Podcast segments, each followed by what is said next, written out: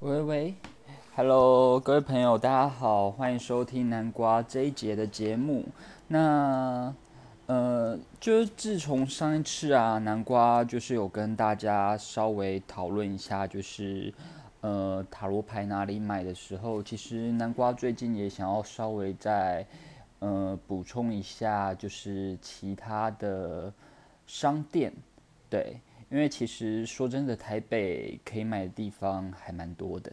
那现在呢，就是全台湾可以买牌的地方真的很多，所以呢，就是如果大家呃方便的话，也可以多搜寻一下。那嗯，如果说你是从这一节开始听南瓜的节目，南瓜会。建议大家就是可以回去听一下第一集南瓜的自我介绍。如果你还不认识南瓜是谁的话，好，那嗯，在这次呢，就是我们一般来讲，我们在学习塔罗牌的时候，我们很重要很重要的就是，哎，其实我们需要有我们的第一副牌。那我的第一副牌呢，嗯。算起来啦，我的第一副牌是买书送的那种。那早期呢，其实很多厂商那个时候呢，都会在买书的时候附上很精美的塔罗牌。那南瓜那时候呢，就是大量的买书，所以那时候也囤积了很多，就是二十二张大阿尔克纳牌的塔罗牌。好，那如果你今天呢没有要就是这个样子使。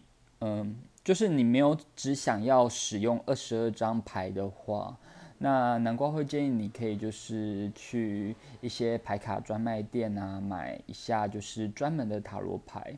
那台北地区的朋友，南瓜个人还蛮推荐，你可以去佛化人生书局买的，因为他们现场那边有非常非常多种的塔罗牌，那不只是国外进口的，也有就是一些台湾绘师画的。那之前南瓜虽然说也很想要有专属于自己的牌卡，但其实，呃，画塔罗牌是一个。结合了蛮多种专业的工作，对，因为之前那个就是我在看呃其他副塔罗牌的书的时候，他们就会讲说，诶，这本书它是跟哪位漫画家合作，然后那漫画家呢，他可能就是在出牌的时候呢，他就会把这副牌拿给塔罗牌老师看，然后有一些漫画家就非常 confused 啊，因为嗯。他脚摆下来不是都一样吗？就是像吊人来一张牌，吊人来张牌，我们一般都看到吊人的右脚是没有被绑住的，然后左脚被绑住，对吗？那其实它这是有一些象征意义的，我之后可能会跟大家提到。然后那时候呢，他们就说，呃，就是塔罗牌老师啊，就非常要求啊，说，诶，这个牌一定要就是。脚要摆下来，然后要叫要在那个左脚的后面之类的。然后之前呢，好像还有哪一张牌，就是也是还蛮多意见的。那的确，对于初学者而言呢，买一副画的正确的塔罗牌，真的还蛮重要的。对，所以今天呢。呃，我会推荐大家第一副牌尽量买韦特牌，因为韦特牌它非常的经典，然后它有非常多种不一样的尺寸，对，因为我后来去查一下，我发现说，哎，韦特牌有那种复刻牌大小很方便携带硬壳版的，然后它大概只要好像四百五还六百吧。对，就是它有一个 range，我自己也不太确定，但是那个超够用的。那唯一的缺点就是它的说明书可能是英文版的。对，那如果说今天你们是需要它说明书有附内容的，其实我认为也不用担心，因为现在网络上真的很容易查到牌意。好，那稍微跟大家聊一下我自己的第一副塔罗牌。那我我记得我当时购买的第一副塔罗牌，好像是有一副叫清水灵子的画风的塔罗牌。那呃，其实也很有趣啦，因为他当时就是呃，宝剑一就是一张牌嘛，对，所以那时候就是我就直接放弃小牌，然后我就直接把大牌拿来用。可是呢，它有另外一个缺点，就是它大牌的意境其实是跟一般的牌又不太一样的，所以就是在后来我发现说，哎，我很难靠着图像解牌，因为它其实有一些。呃，比较特别的状况啦，就是说，嗯，比如说塔那张牌好了，我印象中他塔那张牌就是，呃，是真的就走一个塔，然后崩坏了。可是其实一般我们塔这张牌，我们需要画闪电去崩坏它，因为塔它是，呃，有外力的攻击来造成你这个状况的崩坏，对。所以就是那时候，嗯，他他这张塔的塔罗牌会很难让我联想到，就是哎有外力攻击这一回事，对。然后后来就是有一些台湾的画家，像林清慧啊，他也有画一副塔罗牌。那时候我觉得还蛮想要买他的塔罗牌的，可后来还好也没买，因为他的宝剑一、宝剑二也是一张宝一支宝剑两件。两支宝剑这样子，对。那对于初学者而言呢，是不太建议，就是小牌的图像不够丰富。好，然后再来呢，我自己最爱的就是糖糖的动物森林塔罗牌。对，那虽然后来呢，就是好像还有什么可爱动物塔罗牌吧。对，呃，自己是还蛮喜欢这种可爱画风的塔罗牌啦。然后像左西老师好像有自己左西小姐，对，她好像自己有出一副就是左西塔罗牌，对，就是画风比较可爱的塔罗牌。那当然就是，呃，大家就是在选择塔罗牌的时候呢，除了选择它的画风以外，就是尽量选择，嗯。它的牌面比较接近经典韦特牌的，尤其是初学者。虽然说经典韦特牌的图片可能不是那么讨喜，因为毕竟是中世纪的画风，但是会推荐的原因就是因为它非常的经典，那比较不容易说有一些难以解读的问题，甚至网络上非常多都可以查到它的意义。这个对于就是。嗯，初学塔罗牌的人而言，其实是非常重要的，对。所以，如果今天你在嗯购买塔罗牌的时候，就呃，我会建议啦，如果身边的人有这副牌，跟他借来看。然后，像纸牌博物馆，嗯，好像是小梦塔罗牌吧。小梦塔罗牌它也有那个，就是直接把二十哎七十八张牌就是封框，对，那你就可以看看说，哎，这个是不是你自己喜欢的牌？那其实我认为，就是我们最重要最重要就是要先有一张牌，哎，先有一副牌嘛。所以你今天如果说你真的呃预算没有那么多，对，因为现在的。付二十二张牌的书，好像一本大概两百多块、三百多块。然后它就是有精美的牌意，然后有精美的梳妆，然后也有就是跟你讲说牌阵大概要怎么用。那南瓜也会在这里面就是跟大家稍微介绍一下牌阵。那当然，我也会稍微去查一下网络上有没有这个牌阵啦。因为如果说网络上没有这个牌阵，我这样直接跟大家讲的话，大家根本都不知道我在讲什么。对，所以嗯。可能广播的时候，就是沟通是一个还蛮重要的东西。但是我会选择使用广播有几个原因，主要也是因为它比较轻松。因为前阵子南瓜就是有想要经营 YouTube 频道，然后经营到一小段时间之后，其实有一个瓶颈。这个瓶颈就是说，嗯，南瓜没有那么多的时间把自己完整的准备好拍片，对，所以有时候其实自己还蛮邋遢的。那用这种聊天的方式呢，其实一方面也比较不会在意说，哎，就是我的分镜 O 不 OK？另外一方面剪片的时候呢，也比较，呃，不会那么的复杂。对，毕竟我现在还是个个人工作者。好，OK，那讲完就是购买塔罗牌之后呢，就要大家大概要跟大家解释一下，就是一副完整的塔罗牌的意思。那一副完整的塔罗牌，我们都知道。好了，如果你是新学者，你你初学者的话，可能会不知道，就是一副完整的塔罗牌会有七十八张牌。对，这数字其实大家也可以记一下，因为。嗯，就是以后啊，我们在使用数字学的时候，或者我们就是手边没有牌，看到数字的时候呢，每一个数字呢，它都会有它一些代表的意义。那这意义呢，可能你现在记的记的时候呢，你可能不会有那么显著的感觉，但是等到以后呢，你塔罗牌运用的比较进阶的时候，你就会觉得哦，原来是这个意思啊。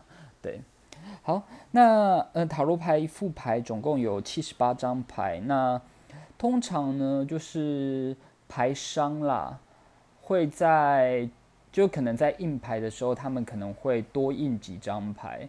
那多印几张牌，我自己的呃认为啦，有可能是因为就是。嗯，在印刷的时候，它是一大张，就是纸要把它裁切成可能二十二张，可能七十八张。对，那在裁的过程中，一定会有就是呃多出来的部分。那有一些牌商呢，他们多出来的部分，他们会印所谓的广告牌。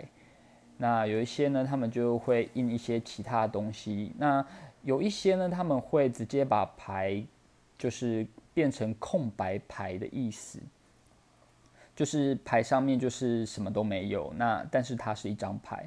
那有一些人会认为这就是所谓的备用卡，但是哎，就是不要相信真的有什么备用卡，因为你到时候牌不见了，你会想要再买一副。对你不会就是真的把那张备用卡就是拿起来说哦，这张就是什么牌这样子。因为其实自己画再怎么画就这样，而且。那张牌画不上去啦，真的画不上去。对，就除非你今天是绘画达人，然后你用起一笔画画上去了，对，要不然的话，诶，真的画不太上去，因为牌上面都会有交锋。那通常交锋都会交锋在比较精美的那一页，对。好，然后。嗯，塔罗牌呢会有二十二张主牌，也就是我先前有提到的二十二张大阿尔克纳牌。那呃，至于阿尔克纳这个名字怎么来的，我认为大家可以自己稍微去查一下，因为我这里是很初级的塔罗牌，所以呢，就是很简单的跟大家介绍一下。那大阿尔克纳牌也称为大秘仪，目前呢，就是大部分的。塔罗牌的书啊，或是塔罗牌的，就是简介，他们都会讲大阿尔克纳。呃，那台湾自己的习惯就是讲大牌跟小牌，对。好，那二十二张大阿尔克纳结束之后呢，会有五十六张小阿尔克纳，又称小秘仪的牌。那五十六有没有有一点熟悉啊？好，那我们这里就要把它拿来跟复刻牌稍微比较一下了。大家记得复刻牌有几张牌？五十二张，对不对？呃，好，如果我们把那个鬼牌加进去的话，五十四张。好，然后哎，你就不要跟我讲说有什么那个其他的牌喽，比如说，嗯，有一些人会跟我讲说啊，还有广告牌，然后还有那个空白牌。然后这副有多做一张鬼牌，好，我们不要算那些，我们连鬼牌都不算，哦，就是复刻牌就是五十二张牌。好，那塔罗牌呢？它其实小牌算是从复刻牌下去做衍生的。那最原本呢，就是呃五十二张复刻牌的牌商好像是，嗯，要把这些牌就是拿来做纸牌游戏的。那后来被拿来占卜了，对，那拿来占卜之后呢，就将错就错嘛，就继续拿来用。那呃复刻牌的宫廷牌，就是我们除了 A 到十，S 到十这十张牌，就是我们会直接拿来对应塔罗牌的，呃，宝剑、圣杯、权杖跟五芒星以外，嗯，我们会有所谓的宫廷牌，对，就很像那个我们在玩复刻牌的时候，复刻牌不是会有 ZQK 吗？对，就是骑，呃，有一些人是讲骑士国王跟骑士皇后国王，那有一些人是讲就是公主皇后国王，有一些人是讲侍卫皇后国王，对，这些都对啦，就是呃，毕竟他们一开始就没有规定说他们教什么，那为什么会有这个样子的讲法呢？因为在塔罗牌的占卜里面啊，塔罗牌的宫廷牌有四张。那这四张就是嗯不同的牌或不同的教学，他们可能会有不一样的名称。那我自己的习惯是称作呃侍者、宝剑侍者、圣杯侍者、权杖侍者、五芒星侍者或钱币侍者，对。然后再就是骑士，然后皇后跟国王，OK。所以小阿尔克纳牌的部分呢，它总共有四张。哎，小阿尔克纳牌的宫廷牌的每个花色总共有四张。那这四张呢，就是它都有它的意义。那或许我之后就是会重新介绍，但是我会认为说，大家对于塔罗牌有基础的尝试，就是呃，它五十六张牌，就是因为它每一个每一张宫廷牌呢。就每一种花色，它多了一张宫廷牌，对。好，那嗯，塔罗牌啊，它在十五世纪的时候啊，开始就是在欧洲非常的盛行，在欧洲发扬光大，甚至在意大利、法国为最主要的发展中心。所以就是像那个圣甲虫，它好像是意大利那边的公司吧，如果我没记错的话。好，再呢就是塔罗牌，它有分不同的系列，像我们最经典的韦特牌。那再来呢，还有就是有一个法国很有名的塔罗牌代表，就是所谓的马赛塔罗牌。那马赛塔罗牌呢，它的就是大牌的。张数一样是二十二张，也就是零到二十一。但是呢，嗯，我印象中它恋人跟力量的位置好像不太一样，还是战车跟力量的位置不太一样。对，太久没用了，有点忘记了。但这个调动它通常不会影响我们占卜本身啦。那除非说你今天是非常非常的。嗯，细致的在处理，就是呃塔罗牌的某一些意义。要不然的话，呃，像我是比较粗枝大叶一点的人，我就比较不会去把这个不一样部分放进去。因为其实我自己手边有两副马赛塔罗牌，那一副呢是以前买书的时候送的，那另外一副呢是买回来的时候才知道，哦，这是马赛塔罗牌。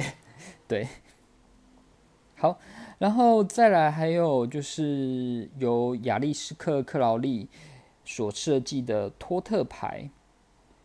那托特牌呢，它是另外一种比较特别的塔罗牌。那有一些人会说，就是它就是所谓的直觉塔罗牌。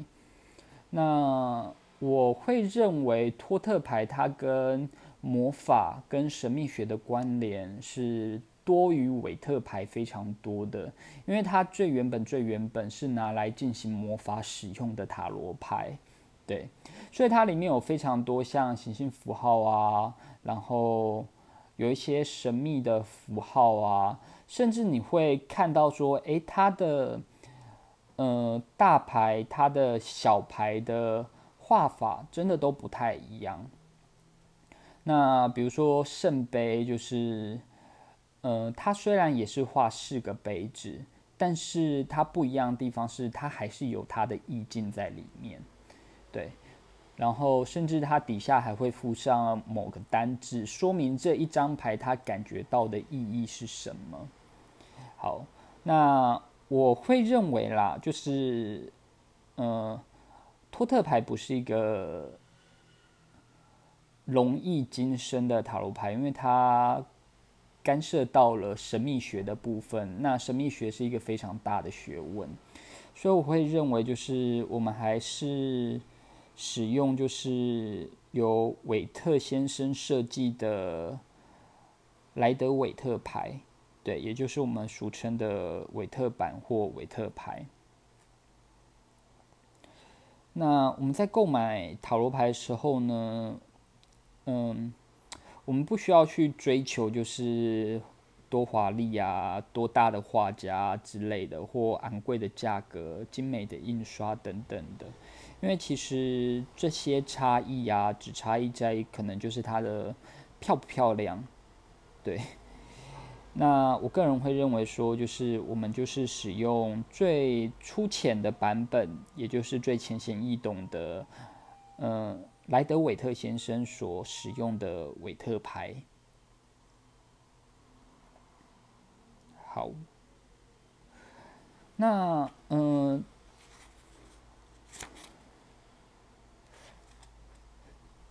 接下来呢，就是要跟大家稍微讨论一下，嗯，塔罗牌的戒律，也就是我们所谓的呃公民与道德的部分。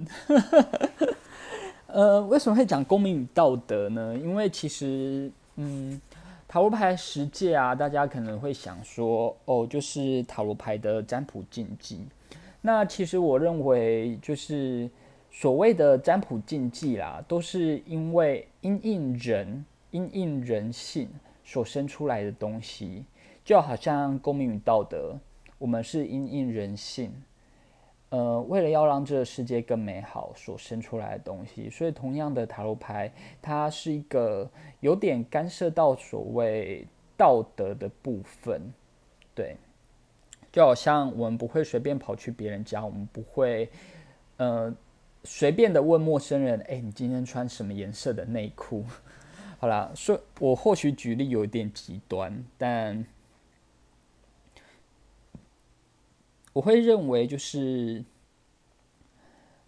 嗯，塔罗牌啊，它还是有一些道德与公民的部分。对，好，那第一点呢，就是其实不管是哪边的。塔罗牌协会，他都会跟人家讲说，我们在使用塔罗牌的时候，永远要心存善念，不要随便的，不要起恶心。那为什么呢？因为其实大部分的问卜者，对，就是我们都知道嘛，台湾的就是医疗的行业发展其实还蛮发达的，然后台湾又小小的，对，所以就是。像张老师啊之类的，就是心理机构啊、咨询机构啊，是非常非常多的，甚至每一间学校都至少有一间有一个心理师这样子。所以就是，嗯，我们身边其实是有蛮多就是所谓咨询的资源，但是今天呢，会来到我们面前的受苦者啊，他大部分都是。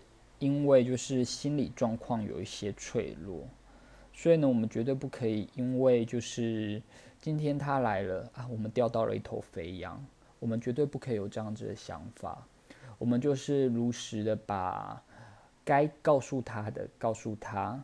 那如果说今天你是一位疗愈师，你学习灵气，你学习一些智商技巧，比如说嗯。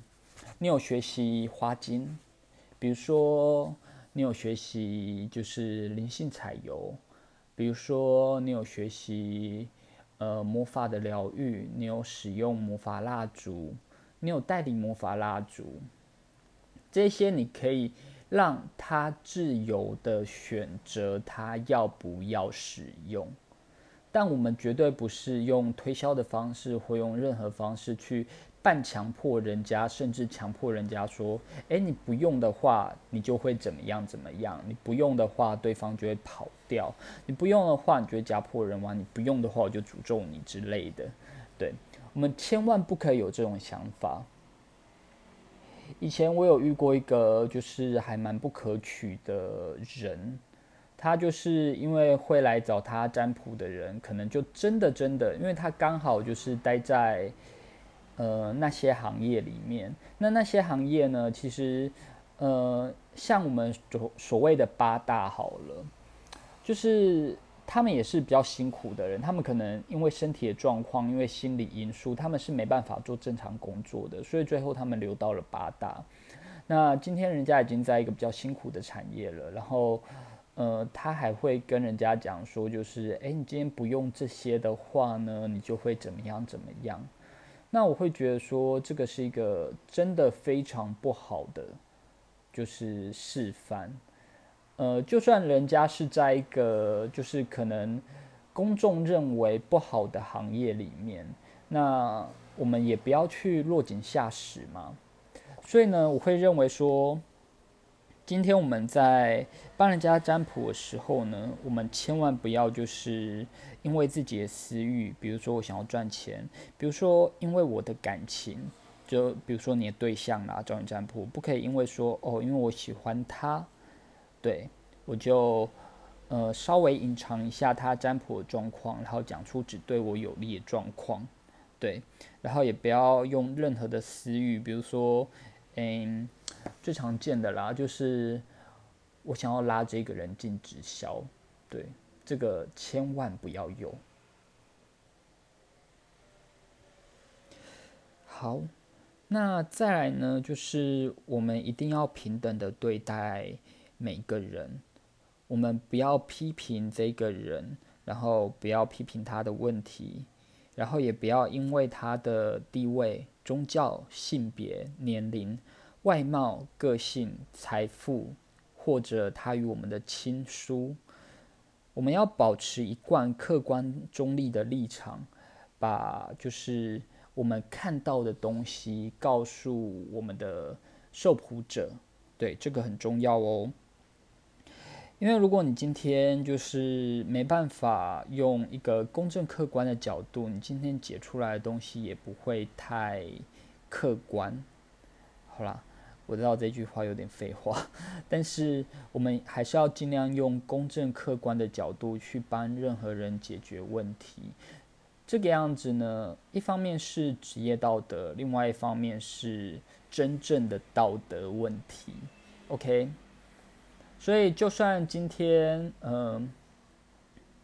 如果今天啦，就是嗯，你选择不想要帮这个人占卜的话，你应该要就是很直接的告诉他说，哎，你真的不方便，或者嗯，你无法替他占卜。对，可能就是有些人会认为就是哦，我自己会偏心，我自己有一些状况，我现在没办法占卜。那你就如实的告诉对方，我相信对方是会理解的。好，再来呢，我们只在占卜期间与当事人讨论他的问题与解牌的内容。那只可以解读问卜者他要求解读的问题，我们不要探测别人的隐私。然后问卜者他们随时有权利终止所谓的占卜。呃，这个部分呢，就是。是所谓个人隐私的问题啦，我们不要去探寻不该探寻的个人隐私的部分。对，那我们不要因为说为了就是让别人觉得我很准，为了让别人觉得哎我很厉害，我就去算说这个人他怎么样怎么样。对，这是不好的。再呢，就除非当事人同意，否则。呃，他的资料啊，我们是要当做秘密的。那当然，现在就是有所谓的个资法的问题，这些东西现在已经受到法律的保护了，我们不可以随便的透露，要不然你会被告哦。好，那再来呢，就是呃，我会认为啦，塔罗牌啊，我们尽量不要把它就是拿来占卜一些。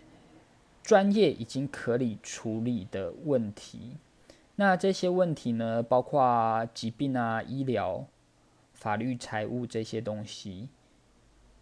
好，那他这条戒律是这样写的哦：认知塔罗牌的能与不能，区别专业咨询与占卜问世不同。若属于专业问题，则建议他们寻求专业的协助。特别是疾病、医疗、法律、财务等等，必须鼓励他们解决问题，不可以企图为他们解决问题。那我就拿医疗来讲好了，医疗所谓的药事法、医事法，然后最近还有所谓的医疗器材法。那这些法律呢，都是刑事法，动辄十年以上有期徒刑，所以我们不要随便的以身试法。那如果今天呢，就是这个人他就是还是想要问这些问题的话，那其实我们应该是要换个方式为他解答，而不是很直接的告诉他啊，你这个病会不会好？啊，你这病应该要吃什么偏方？这是不应该的。甚至我们也不要就是推为了推销某个产品而帮人家占卜。我会认为这样子真的不太好。那除非呢，今天这个人他就是在知道有医疗资源的情况下，想要多一份参考资料，那这是可以的。但是呢，我们不要为了就是自己的荣誉，为了自己想要，为了自己爽而帮人家占卜这种问题。好，再来呢，秉持着认真、诚实、客观、悲悯、平静的态度解读塔罗牌，协助求问者的问题，给予最有利益的建议，给予就是求问者最有利益的建议跟希望，但不可以代为做决定。好，这一点很重要哦，不可以代为做决定。嗯。就有一些问卜者啦，他们就是可能到后来问的很爽了，他就是哎，我今天要穿什么颜色的衣服？我今天等一下要点哪一道菜？我等一下要干嘛干嘛的？这样子慢慢的，他们就会呃问一大堆问题。呃，对占卜师而言，哦，很爽啊，我有钱赚，对。但我个人会认为这样子是不好的，因为其实我们的人生是我们自己的，所以你应该是要让他自己学会做决定，而不是一直让人家去就是依靠你做一些决定，或你帮他们做决定，这样都不好的。最好最好的方式呢，就是你给出他的建议。然后他这件事情背后可能会发生什么事情，或者背后的影响是什么？给出了这些公正的建议之后呢，你要让他自己做决定。我们今天是占卜师，我们解决的东西呢是人家心里的困惑，但是我们不是解决人家的问题，对。好，再来呢？如果我们占卜的时候有需要收费的话，需要事先就让人家知道清楚，并且事先就说明金额，不应该有事后补差价的部分。对，就是比如说我今天塔罗牌是一题一百块，那我就是一题一百块哦。但是呢，如果他要下一题的话，你就要告知好，那这个是下一个问题，那你要再算一题吗？你可能就要这样子确认清楚。或者说，就是呃，像我自己的收费标准是十分钟六百。哎哎哎，没有没有没有，我不是十分钟六百，那个我十分钟两百块啦。对，然后嗯，就是人家在占卜的时候呢，我就会去注意时间。那比如说他今天要问下一题，我就说，哎，时间快要到了，那你这个样子可能会加时间哦，就是稍微提醒一下对方。那之前呢，如果今天真的是遇到那种很麻烦的，我们就手机拿出来，码表按下去，让他知道说时间在走哦。对，那当然有一些人不介意，因为就是他们今天就是想要来找你聊天，那就另当别论。但是呢，我们一定要，嗯，就是我们一定要告知。就是有告知的义务，在事前就是告知问卜者说我的费用是怎么收的，对。好，再就是受到询问时呢，应该要诚实的表明自己的塔罗牌学习背景，不可以有虚假捏造学历的问题，然后也不可以随意的批评其他学习者或占卜师。对，那我刚刚批评的部分呢？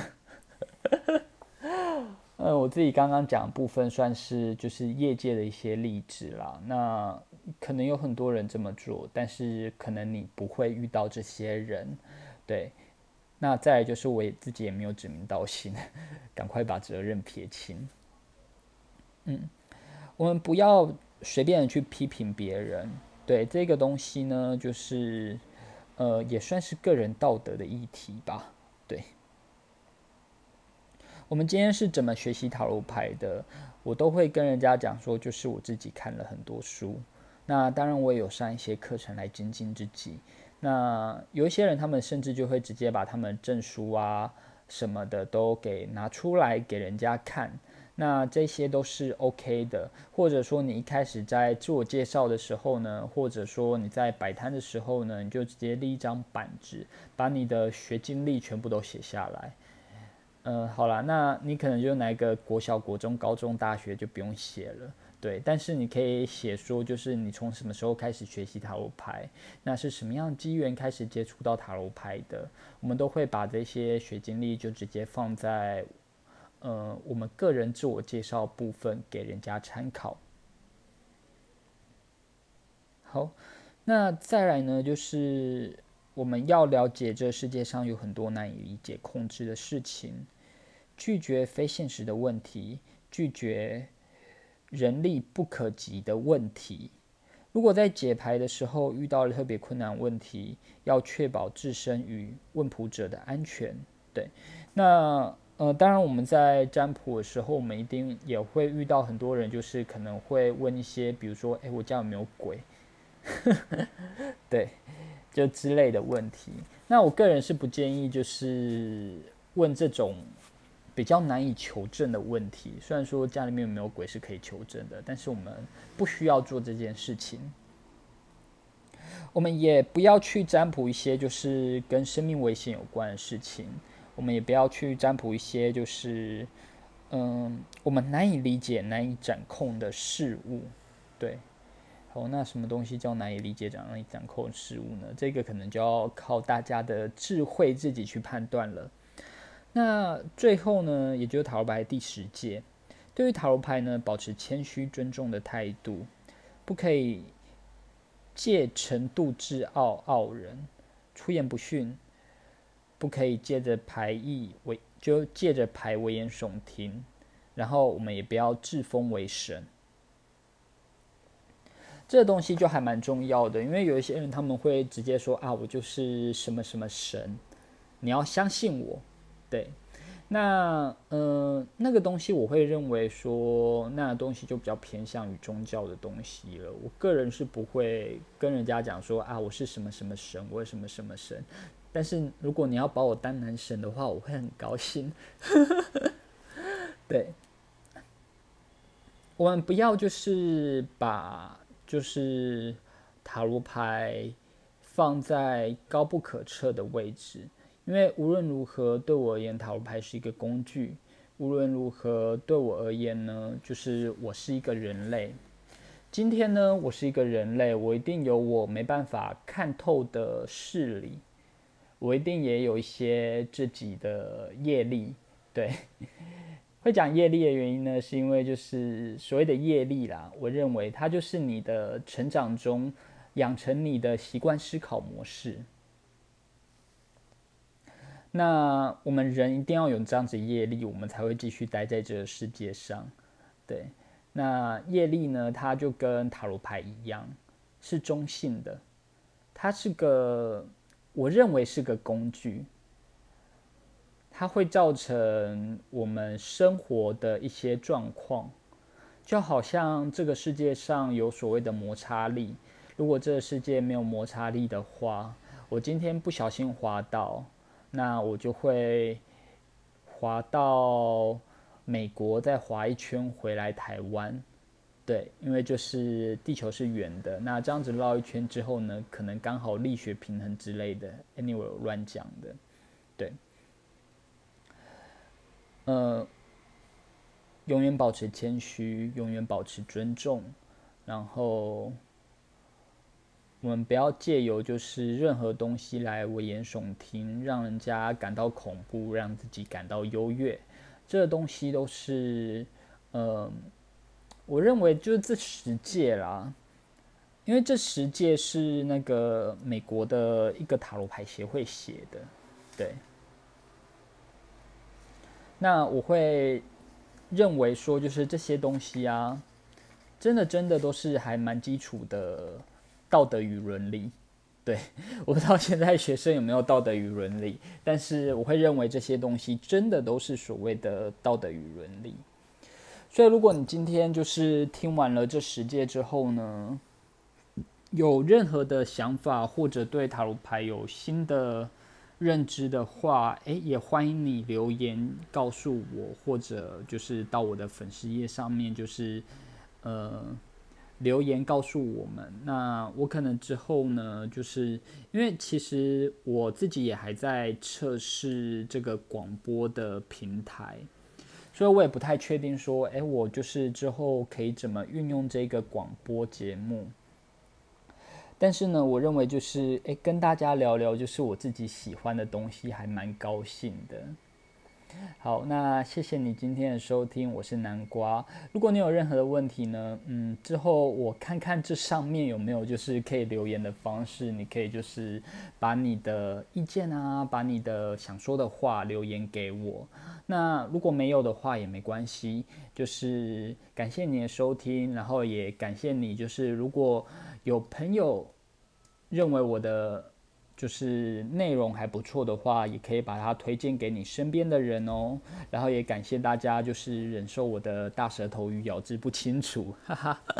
好，谢谢大家。那我们今天的节目就到这里为止喽，我们下次见。